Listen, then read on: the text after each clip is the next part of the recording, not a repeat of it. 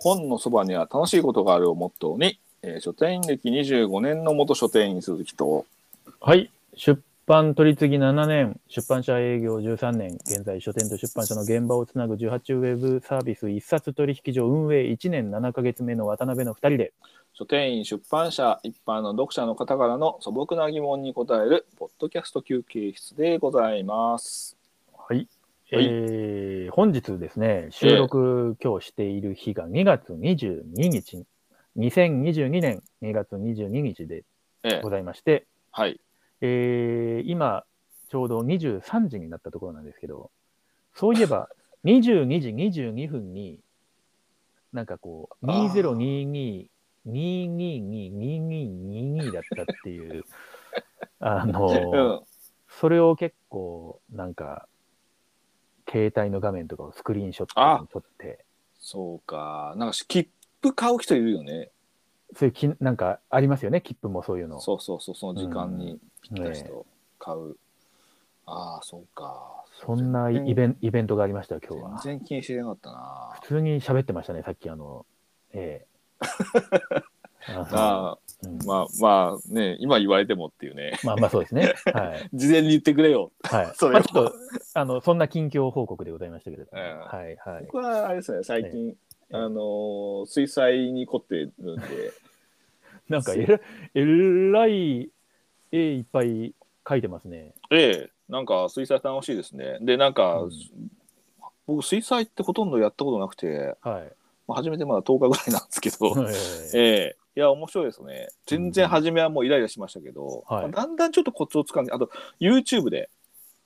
YouTube でいろんなその水の彩技法みたいなの入門とか見てて、はい。でねなんかね柴崎さんっていう人の、え YouTube の水彩の入門っていうのが、ええなんかすごい分かりやすくて、ええなんかもうねすごい人柄もなんか良くえあのて、おじいちゃんみたいな人ですかそうおじいちゃん私ね、それ見たことある。本当に絵全く描かないんですけど、うんなんか、なんかね100万人ぐらいいるのよ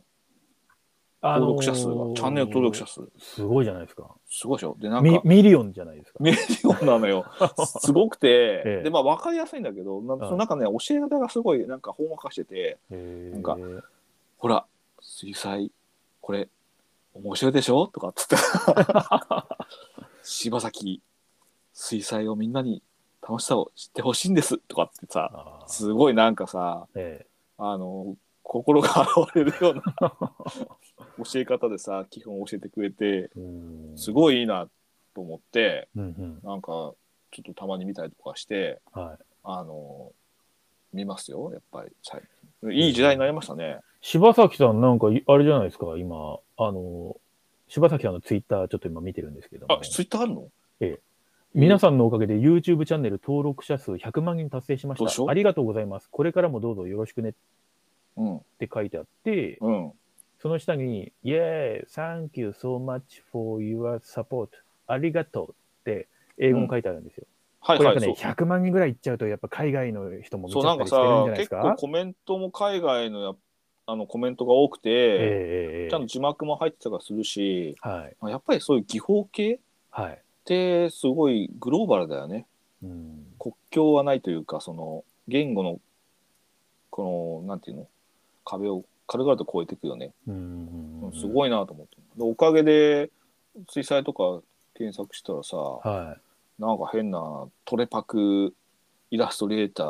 炎上みたいなニュースとかさ い。なんかそんなんばっかりがさ、なんはかいごちそうさんで出てきてさ、い、やそうじゃない俺が知ってたのはそこじゃないっていううさ、んうんうんうんゴシップ系が増えてきてさうん、あら、柴崎さん、今、ちょっと書籍で出してないか調べてみたんですけど、うん、なんか2000年代にですうね、ん、何冊か、本当技法書みたいのを出されてますが、それ以外出てない、もう入手さできない感じですね、これで。あと、2014年にも、うん、風景技法とプロの技っていうのがありますが、はいはいはいグラフィック社さん、これも多分今もう、半切れじゃないですか、ね。でしょ、でそそさ本屋さん行ってさええ水彩画の本もさ物色したらさ柴崎さんの本とかなくてやっぱりあないんだと思って、まあ、別の方のを買ってきたんですけど、えうえん、これ今ちょっと、出これ聞いてる出版社さん、チャンスじゃないですか、これ。ねどうですか、日望出版社さんとかどうですかグラフィック社とか。 グラフィック社さんも。ええええねえ、なんか本当そういった、あとは、い原稿者とかさ、あの辺の技法う系。ん原稿者もね、ええうえええん、いや、なんかね、ちょっとすごい、あの水彩、まあ、たまたま、あのーケンタッキーフライドチキンえをはい。 夜中食べたくなって、ケンタッキーフライドチキンを夜中に食べたくなった。うん、けどほら、やってないじゃん。やってないですよ。悶々としちゃってさ、どうすっかっつって、はいええじゃあ、絵でも描くかと思って、 なんか絵描いても食えないですよ。食えないけどさ、で、なんかあの、 いろんなパターン、あの、ほら、 ドラムとかさ、ええリブとか、ええサイっていういろんなパーツ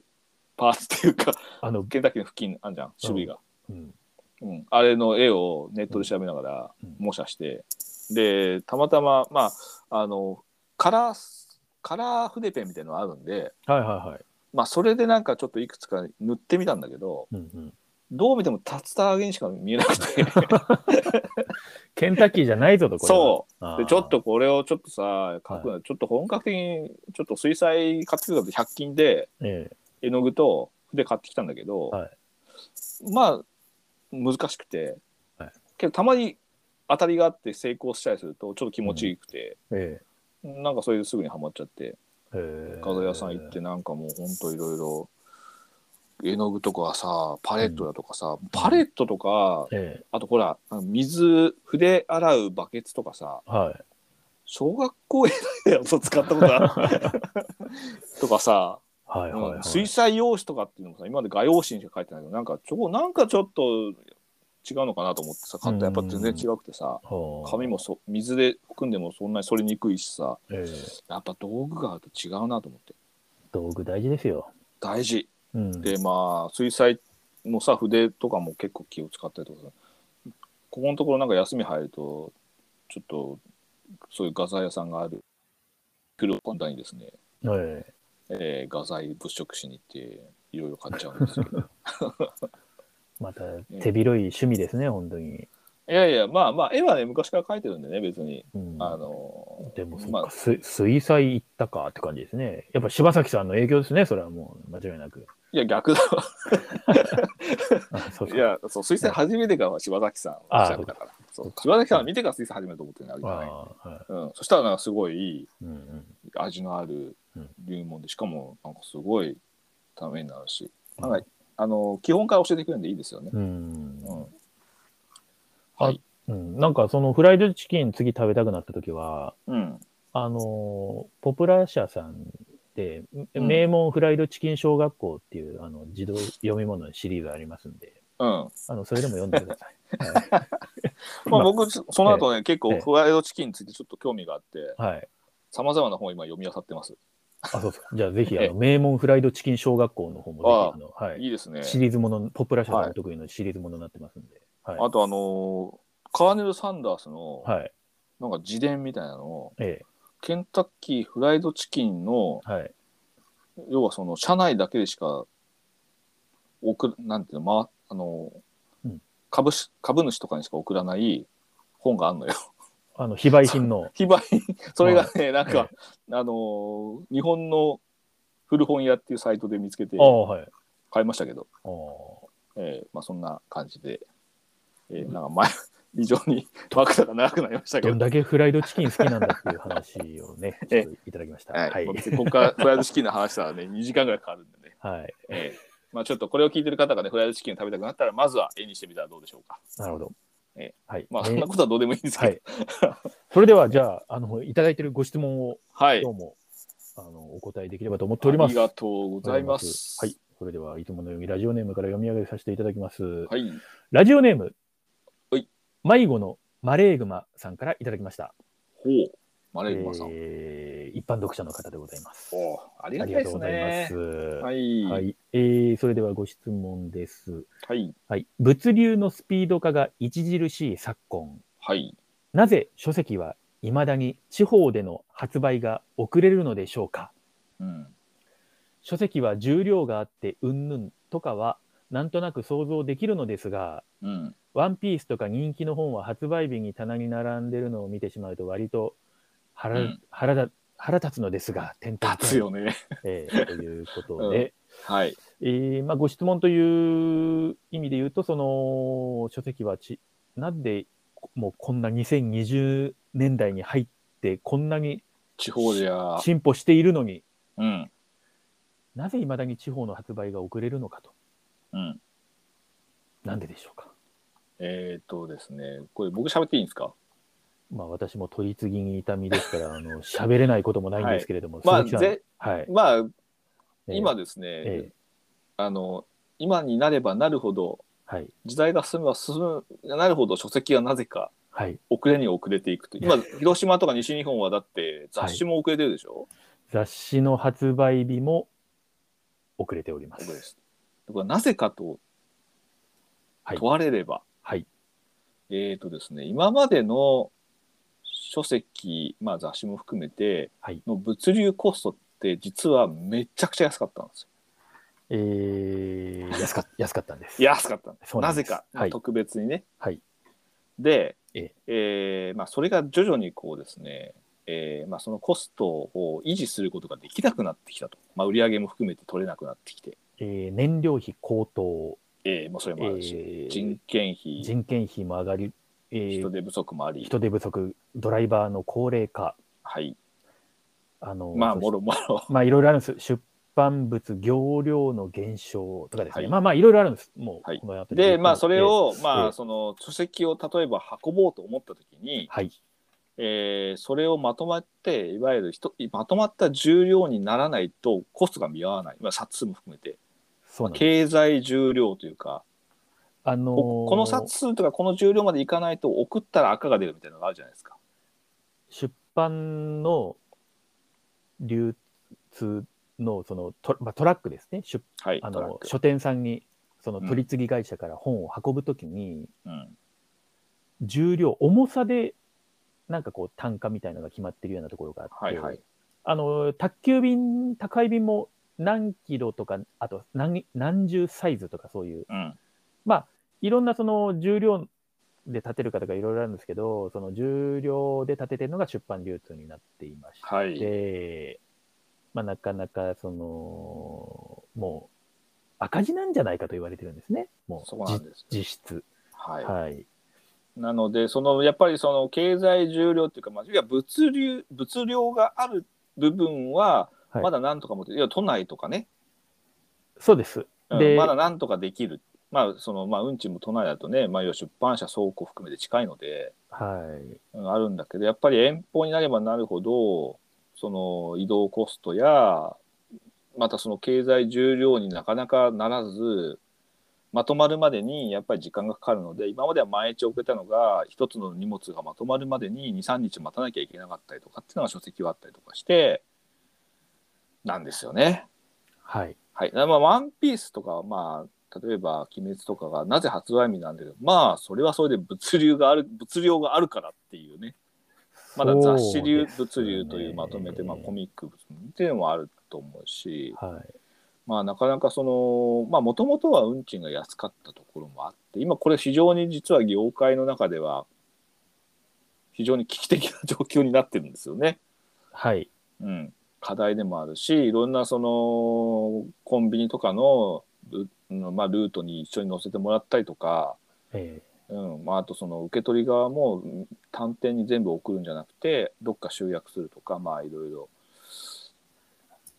案が出てますけどね、ーはまあい。そういうのがあるので今非常に問題になっていると。で元々が安かった分今の通常の例えば、えーいわゆるアマゾンとか、はい。まあ、そういったところでのなんであれはもうほんと翌日につづつくじゃないかと、はい。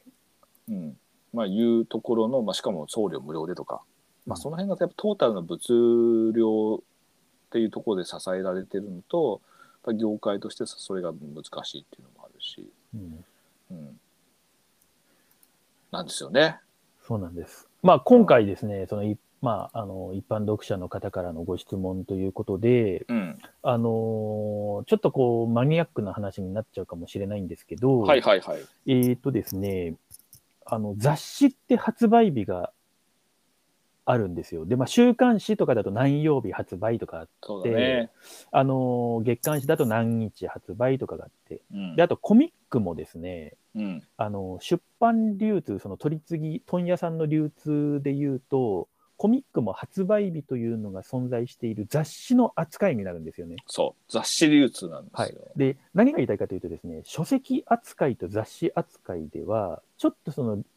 流通というか出荷発送の仕方が若干違うんですよ。そう。で実は別物なんだよね。別あのはいラインが別なんですその、うん発発送ラインが。で書籍の方も、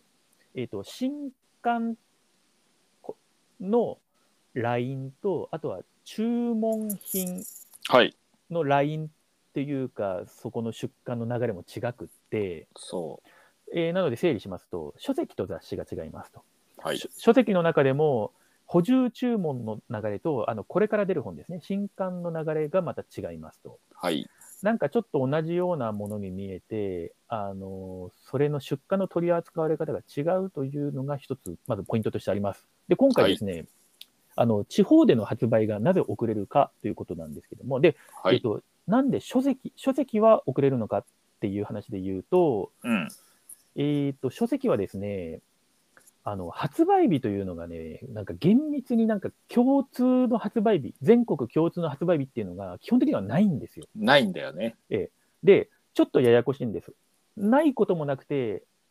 あのそういう発売日を協定発売協定品みたいな言い方をするんですけれども、うん。発この本は発売日を守りましょうっていううん。ものも書籍でもあります。あの、一番ベタで分かりやすいところで言うと、ハリハリー・ポッターとかですね、そめちゃめちゃあのもう売れたじゃないですかう。。うん。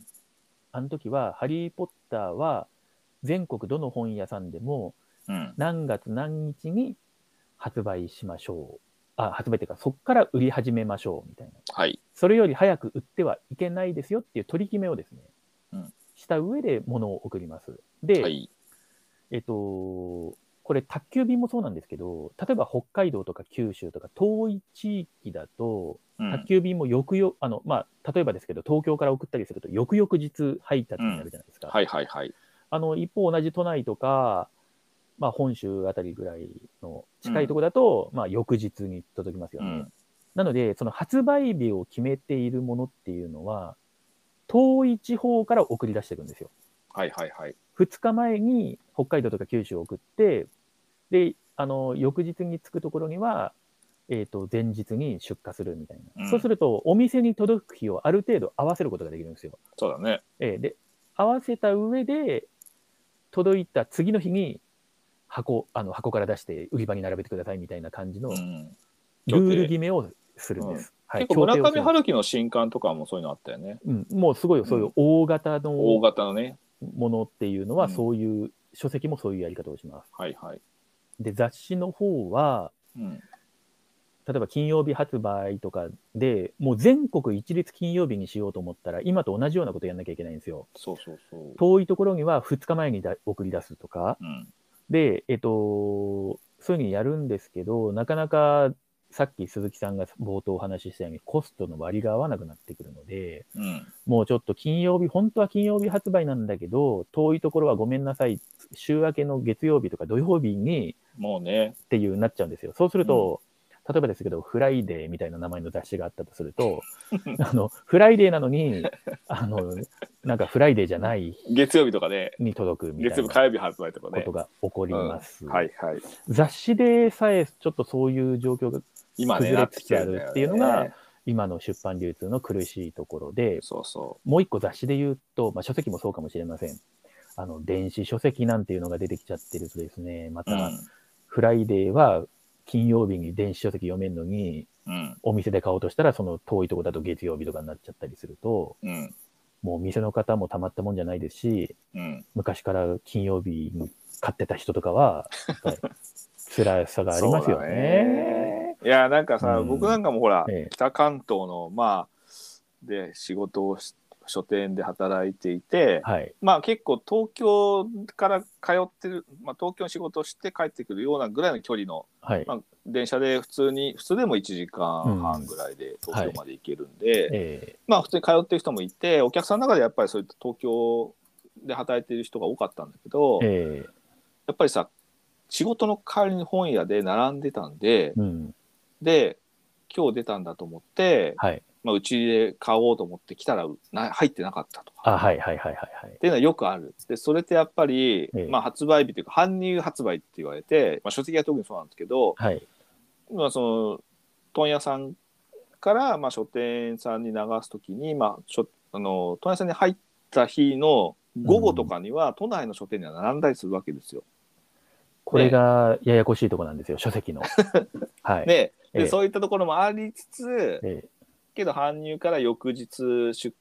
庫になったりすると、また当日含めると、2、3日下手すると、土日挟んじゃったりすると、はい。間挟んで、で、しかも月曜って実は新刊がなくて、はい。えー、ど日曜荷物がなく、月曜は新刊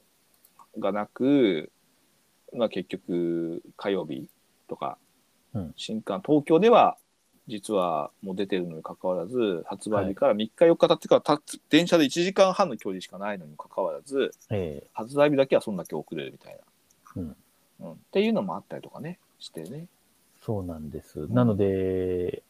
まあ、割と雑誌コミックは、割とわかりやすい発売日があるので、うん、まあ、それを基準にお店に行っていただくのが一番いいのかなと。で、雑誌はつつまりその、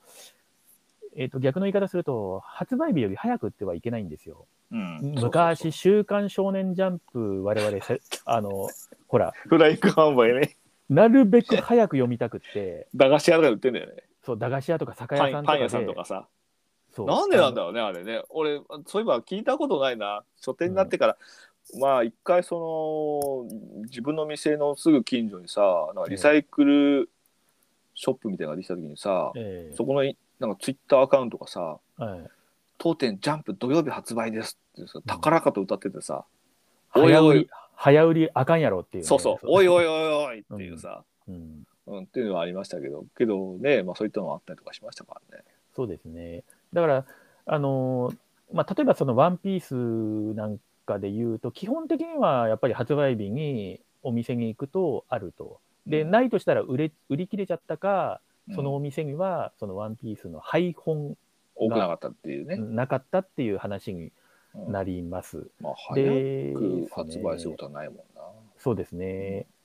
で、えっと、書籍はですね、書籍で何日発売ですって言ってる時に、その村上春樹さんの新刊とか、ハリー・ポッターみたいな、ああいうのじゃない場合は、うん、結構怪しくって、そうだね。あの、発売、例えば、2月22日発売ですっていういう本があったとするじゃないですか。うんでもそれって、その問屋さんに入れる日が2月22日だったりするそうなんだよ。ことがあるんですうよ。ん、はい。だこかのら発売辺り日はは厳密にない。そう。で、あの、出版社の言い分としては、あの、そういうもんだからみた いな感じなんですけど、読者からしたらたまったもんじゃなくて、最近まはいたはいツイッターとかでいろいろ、なんか発売日がこうだって聞いたから買いに来たのにないぞとかっつはいっはいてはい。大変なことになってたり、あの、それは一番書店さんも困るんですけどね、なんか。それやっぱりそうのん出版社はさ、うん。まあ一応もう取り次ぎというか問屋さんにまあ卸してはい。でまあいわゆる搬入発売っていうことでじゃああとはその午後ぐらい、まあ、夕方ぐらいにはもう都内の書店には並んでるからうんプ。ロモーションとして発売しましたってツイッターとかで言いたいけど本当それって実はまだ発売全国的には発売してなくて。うん。いや、それ、今、そこで告知されても、え、うち入ってきてないんだけど、まだ。それでお客さん来たらどうするのみたいな話になっちゃうんだよね。なっちゃうんです。あーあの、その辺の現場感覚分かってない人が、うんそういうツイートとかやってる可能性とかもあって、はいはい。はい。それで、あともっとややこしいのが、さっき鈴木さんが言ってた、あの、都心のお店では売ってたけど、あの、北関東のお店にはないっていうのも、うん。取り次ぎ会社、その問屋さんが、その搬入された本を、自分たちのトラックで、あの、配達してる、あの、都心部のエリアっていうのが、は、やってるんですけれども、あるね。うんそういうとこには、例えば午前中に搬入になったやつが午後にもうお店、新宿とか、あの辺りとかだと届いてたりすることがあるんですよう。んで、その、そうすると、発売日はその搬入した日だっていういう言い分も通るんですけど、そこから、あの、鈴木さんのお店にはそこから2日後とかだったりするんですよ、お店に届くそのうがなんだよねで。北海道とか行くとも、もうプラスもう1日そうそう2そう日かかったりするんですそよ。うだよ。同じ新刊書籍の新刊の LINE 使ってても、そんだけの差が出てきていて、うんうん一方でまたそのネット書店ですね、なんかそのうんアマゾンとかで買える、買えないとか、うんなんかいろいろあったりすると、もうなおのことややこしくて、普通の読者の方にはもう、なんでとしか言いようが ない。そして書店さんの現場からしても、はいはいなんでなんでよっていう。そうなんだよね。うん、ただふなんか、うん難あのしいですね。ーそうこれは難しいんだよねう。んでやっぱ発売日をさ、はいまあ、コミックとかもうはいカレンダーでできてるようなさ、はいはい。まあ、雑誌なんかはねもう発売日決まっているしいいんだけど書籍ってえじゃあ書籍でそんな発売日をええこういわゆる CD とかと同じようにえうん。ナウオンセールみたいな感じで発売日をこう事前にプロモーションして何月何日発売っていう風なはい。書籍って実はあんまりないんだよほね。とんど、ほとんどの本に関してそこまでする必要はないっていうのもまた事実なんですよね。ええでやっぱりそれをこう待ちに待った書籍っていうものって実ははいそのすごくたくさんある中でのほんの一部分で、えでまあそれがやっぱりめその発売日に並ばないから余計に目立ってしまうんだけどえはい。本当ねなんか TOEIC のなんかテキストとかさ、ええトリックかあの900点獲得への道みたいな本とかがさはい。発売日決定とかって言ってもさ、まあ、別にそんな発売日必要ないでしょって 思ってくるしさ、ええうん、でし文芸とかもさうん。実はそうそうなくてうん。多分いろんな告知見るとよくよく見るとあの気づくと思うんですけど大体あの2月下旬とかざっくりしてるんですざよ、っね。くりしてるはい。 2月中旬とかえあと何日頃え発売みたいなうんうんうん非常に曖昧な感じで発売日はやってるので、うん。はい。うん、でやっぱりその特に今ツイッターとかで、うん。まあ、地域関係なく距離関係なく情報をフラットに見られるので。はい。すでにもうこの本を買って楽しんでるやつがいるのに私のところにはまだ入ってきてないうんうんうん出遅。れた感みたいなのはさ、ええまあどうしても感じてしまうんだよね。そうですうね。そうでまあそれが予約問題っていうのもあってねはい。じゃあ発売日に欲しいっていうのがあって予約してもはい。それが1週間前に予約されても多分無理なんだよもうん。う、うん、1ヶ月ぐらい前に言ってくれないとっていうのがあ って、うん、やっぱ取り次ぎさんの配本数っていうのがもうすでにそこで決まっちゃっているので。ええそこでやるとかなりその書店で調達する発売日に入荷するように調達するって人気になればなるほど、うん要はその予約さするほど欲しくなる本みたいなになればなるほどはい。結局難しくなるんで多分付録付きのムックとかねはい。なんかは予約で争奪されると結局予約してまで欲しくなる本っていうのは結局はもう引っ張り合いになるのでうん。結局発売日に予約されても入ってこない確約ができないっていう状態になるそうなんですよね。でそれ以外の本は別にま予約しなくても、あ、別にその発売になくても、まあとりあえず手に入ればいいやっていう非常に、まあ、小習慣になっているんだよね。ええはうん、だからこれ業界の中にいる人にとってはさい。うん。いやそんな出書書籍とかさ本ってそんな発売日目当てでないでしょってみんなそんな買わないでしょって思うんですけど。うんどうしてもね、うん、ただ一部のやっぱ人気作になるとそういうのはクローズアップされてしまうのでそうですね、またなんかそういうのが可視化されやすくなってきて安るい状況がうんあるっていうのが、まあ、今の状況ですねそ。うまあ、品目が多いのではい多品種なのでえでそれに対してすごく大量にその例えば7割ぐらいの商品が業界の中で7割の金額動くようなマスな商品なんて今ないんでーはいそれに合わせて発売日決設定とかできないんだよね、うんうん、それで物流を動かせれば一番いいんでしょうけど、はいうん、そういったちゅ軸となれば、まあ、あの野球でいう昔あった読売巨人軍が強ければみんなその人気におんぶに抱っこでやってるみたいな感じうでん一つのすごいまあ今ね2年前とかだって1年前とかだったら鬼滅があったんでしょうけどもえーうすごく大大ヒットでもう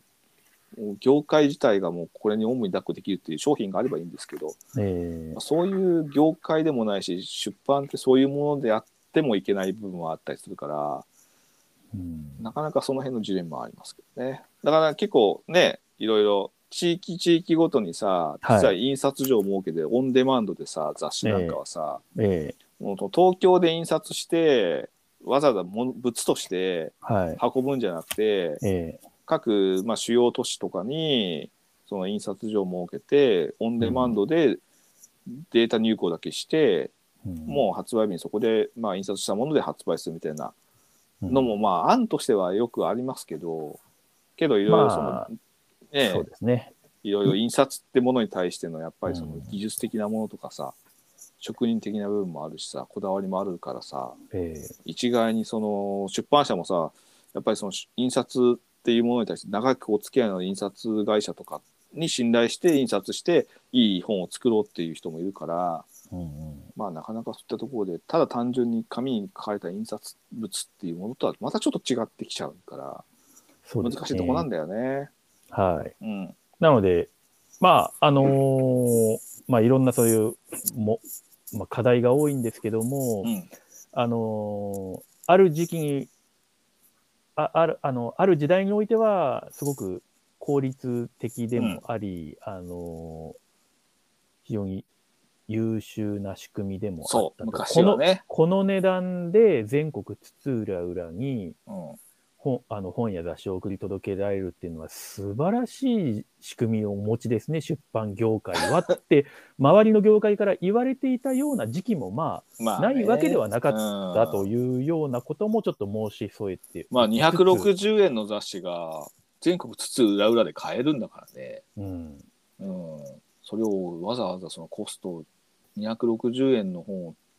届けるっていうコストを考えたら260円で買えねえよって話だけどはいそういったのもあったりとかしてた時代もありましたということですまあ、ね。とうんとはいえ今問題を多く抱えていたりとかまあそのちょっともう難しいぶ、んあのところに来てることもそうそうあそのじ事実なのですごく今回のご質問もうあの的を得てるというかね、、そうですね、物流のスピード化が著しい昨今、本当にその通りうんそうそうそうの、あの、あれで、だまけど物流は本当出版業界じゃなくてず全てのものって今すごいことになってるからね。あ、はい。こういうのは、だ課から、題だよね、どこもね。ロジスティクスはね、いや、本当に、あのー非常に大きな問題だし、逆に言うと、他の業界、業種でも問題抱えてるようなところもああるのかなとか、ちょっとそういう物流全体は本当に研究、大きな研究課題ですね。だっ昔は鉄道で本を運んでたもんね。はい。だから、書店さんがあの本の注文するときに番宣、そう、番宣ってその意味なんだよっていうね。のをやるんですけど俺も初めて聞いたんだよ、それ。はいすげえ、そういう意味だったんだと思って。何番宣とかの番宣なんですそよ。だう、そかられ鉄道から来てんだようんそうね。そうなんです、そうなんです。あのー、番宣員っていうのが書店で注文する際にお店ごとに振られた、えまあ、実演みたいなの役割をする、いや、注文するためのハンコがあるんですけど、ーうんそれは番宣、あの番号の番に普通にラインの線ですね。一番宣電車が参りますとかの、あの、そそうその番宣実は鉄道の番宣なんだよね。う。えーそうなんで番宣っていうものから来てんだよね。す。はい。これ結構知らない人って多いと思うけど、僕もだって、うんほんと、この間聞いて初めて知ったもん、去年うか。んえーまあ、聞いたこともなかったけどね。当たり前すぎてね。そう、ああとのあ、そういうことと思って、うん。その時代知らないからさ、特にはい。うんまあ、そういったのもあって、鉄道で物流して運運んでた時代もあって、はい。うんまあねそうですね。なので、まあ、ちょっとそんなようなうん、あのー出版流通。そう倉庫も、まあ、ある程度集中して統合されてるから、もうそうですね、あの、二大取り次ぎも協業してやってこうそうそう。っていうような話し合いとかが、まうんあ、始まって具体化しつつあるような状況にもまあ、りす物を動かすためには、それを物をもう取り置く場所も必要になってくるからさ、ええうんまあ、その取り置く場所も必要だし、そこからまあルートも必要だし、それをまた送った時に置く場所もさ、はい。一点一点全部配達するのか、えもう集約どっかに集約するか、えはい。まあ、あとは地元の方の、まあ、要は地域ごとに、ええ文具なんかは結構地域ごとに出資して、文具店が出資した、うん。その地方の卸問屋みたいなのが共同で設立してええまあ、そこで倉庫を作ってうんそこからっていうのもあるけど、うんうん、もうそれ昔からだけどね、はうんまあ、そういうのもあったりとかするしまあいろいろなんか課題になってますし結構ねあのー、これは業界でもいろいろあのーいろんな勉強会とかされてるよね。い、そうですね、うんはいあのーよりまた生々しいところをこう知りたいという場合はですね、 えあのーまあ、今の話はそのいわゆるこう取り次ぎさんはいはのい。、えー、と物流の話になってくるので、ええまあ、今あの一般社団法人日本出版取り次ぎ協会というのがですね鳥教ですね。取り協というのがありまして、ええまあ、そこがホームページをしすごいげ 激渋なホームページを持ってましてですねホームページですよ。ホームページはい。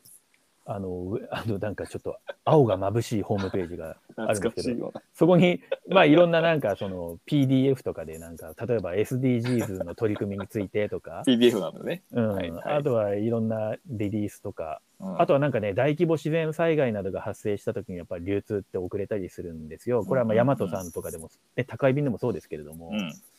まあ、そういう時の対応とか、まあ、いろいろそういう、あの、取り協のですね、はいあの書面とかを見てみるとですね、うんなんとなくこの雰囲気がわかるんじゃないかなと。うんええあ